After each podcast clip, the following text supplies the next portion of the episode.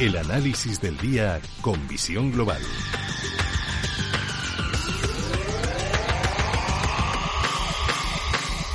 Y saludamos a Javier Martín, que es socio director de Ursus 3 Capital, agencia de valores. Javier, muy buenas noches.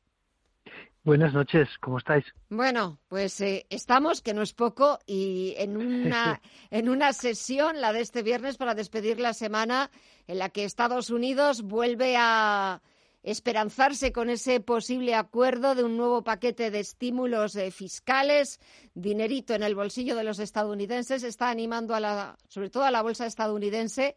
Y bueno, en las bolsas europeas también hemos visto hoy subidas, pero, pero no de la misma manera. Europa sigue, sigue al tran-tran de lo que pasa al otro lado del Atlántico. Sí, vamos más despacio. Está claro que es como si el dinero eh, fuese limitado, que naturalmente lo es, y la prioridad fuera el mercado americano. Luego, cuando hay mucho dinero dispuesto a, entrar en lo financiero, pues eh, rebosa de lo que es el mercado americano y va a otros muchos muchos mercados y cuando cuando hay muchísimo, pues hasta le cae a España. Bueno, eh, es es lo que hay. efectivamente, los mercados están subiendo, siguen subiendo, sigue entrando sigue entrando dinero en los mercados con, con cierto apetito y con ciertas ganas y hace que suba los precios.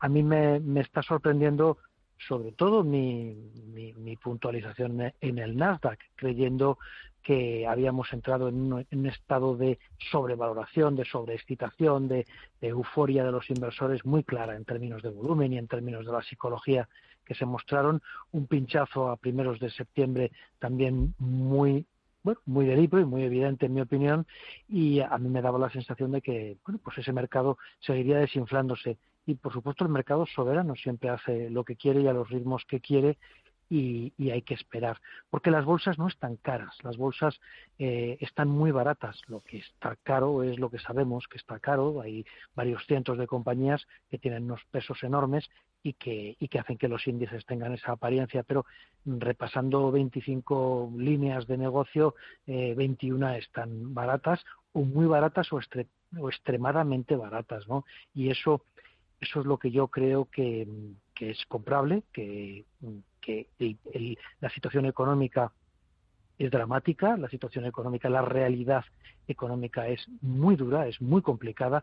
De vez en cuando eh, salen mm, frases de presidentes de bancos, por ejemplo, indicando los importes que llevan de momento, eh, digamos, congelados por impagados y son unas cifras eh, absolutamente espectaculares que nos las imaginábamos. Es decir, el deterioro en la economía es monstruoso. Lo que también sabemos es que tenemos muchos, muchos argumentos y muchos medios para ponerla otra vez a funcionar y que si quitamos la pandemia, que también tenemos muchas tecnologías que esperemos que finalmente sean capaces de, de, acabar con, con, el, con el dichoso virus, pues poner el mundo a funcionar a una velocidad decente y que haga que haya mucha recuperación de, esos impagados y de esos quebrantos que desgraciadamente muchas empresas habrán quebrado porque muchos gobiernos ignorantes no hayan puesto la mano para sujetarlos, porque es solo tres meses, o seis o nueve,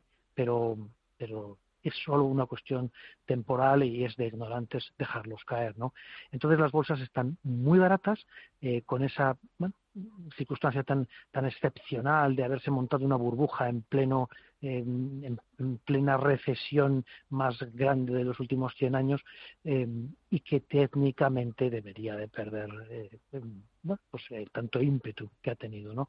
Entonces ese es el mundo en el que vivimos y cuando hablamos con diferentes eh, casas o gestoras o bancos de inversión, pues bueno, pues cada uno lo ve lo ve a su manera. Esta semana estuvimos con Allianz viendo cómo cómo gestionaban, eh, tanto en renta fija como en renta variable, y bueno, pues les tiramos un poco del hilo y mm, nos pareció entender, nos pareció entender que muchos grandes inversores están fuera del mercado. Nosotros lo sabemos perfectamente que muchos pequeños inversores están fuera del mercado. Es decir, la economía es tan mala y las ganas de estar eh, asumiendo activos de riesgo son tan pocas que todo encaja, los precios son bajos precisamente por eso, porque nadie quiere comprar y la economía, pues Dios mediante, habrá que eh, tendrá que recuperarse y tenemos por delante años muy buenos, Es lo que, lo que podría. De momento, este mercado soberano es el que tiene voz y voto, es el que, el que manda, los demás se lo podemos pues, pues seguir eh, intentando analizar o comprender hacia dónde va. Queda poquito para despedir este 2020. Encaramos esta última recta final del año y es cierto que en breve conoceremos resultados tercer trimestre del año de las empresas. ¿Qué estimaciones manejáis? Bueno, eh, hablamos con los que verdaderamente siguen el pulso al milímetro de las compañías y bueno, ellos están muy confundidos y, por supuesto lo que lo que verdaderamente valoran es los comentarios que hay detrás de los números, porque sabemos que los números pues siguen siendo nefastos en el 90% de, de los negocios.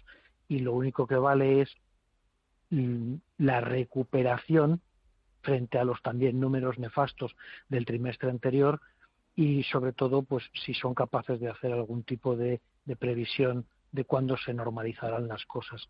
Pero como todo pasa por, por lo que pasa y es que la actividad económica vuelva a una situación normal y eso va a ocurrir cuando el virus esté por lo menos tan tan tan derribado como en Asia eh, donde allí sí que estamos viendo que hay una, una pseudo normalidad y una, una vuelta eh, bueno, pues a, tanto a viajar como a consumir como a mm, inversiones, eh, volver a levantar proyectos.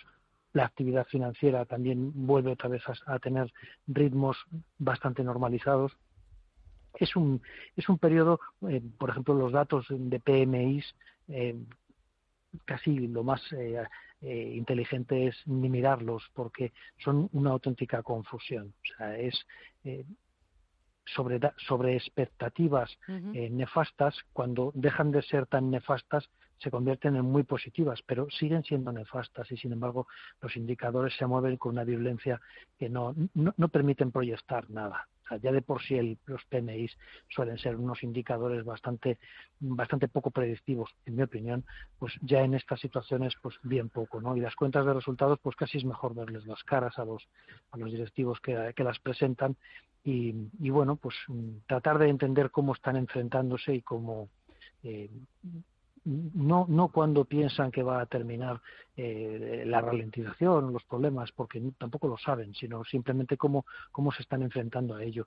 Oyes, eh, Iberdrola eh, ya habla de, de 1.000, 1.200 empleados despedidos. Eh, claro, es que es que es lo que pasa, pues eso es lo que queremos ver en las caras de los directivos, ¿no? ¿Qué es lo que están pensando? Entonces, es, malo lo que están pensando, por eso es mejor que, que alguien les convenza de que, de que miren para otro lado, a ver si en seis meses se ha podido cambiar un poco la jugada, ¿no? Entonces, así que, bueno, es este mundo eh, tan, tan eh, estresante, ¿no? de situación estresada.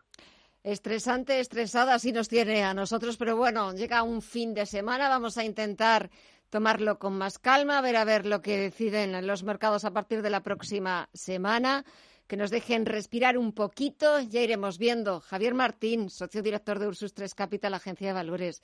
Gracias, como siempre, por el análisis magnífico. Que pases un buen fin de semana, si nos dejan, y hasta la próxima. Un fuerte abrazo. Un abrazo muy grande. Adiós.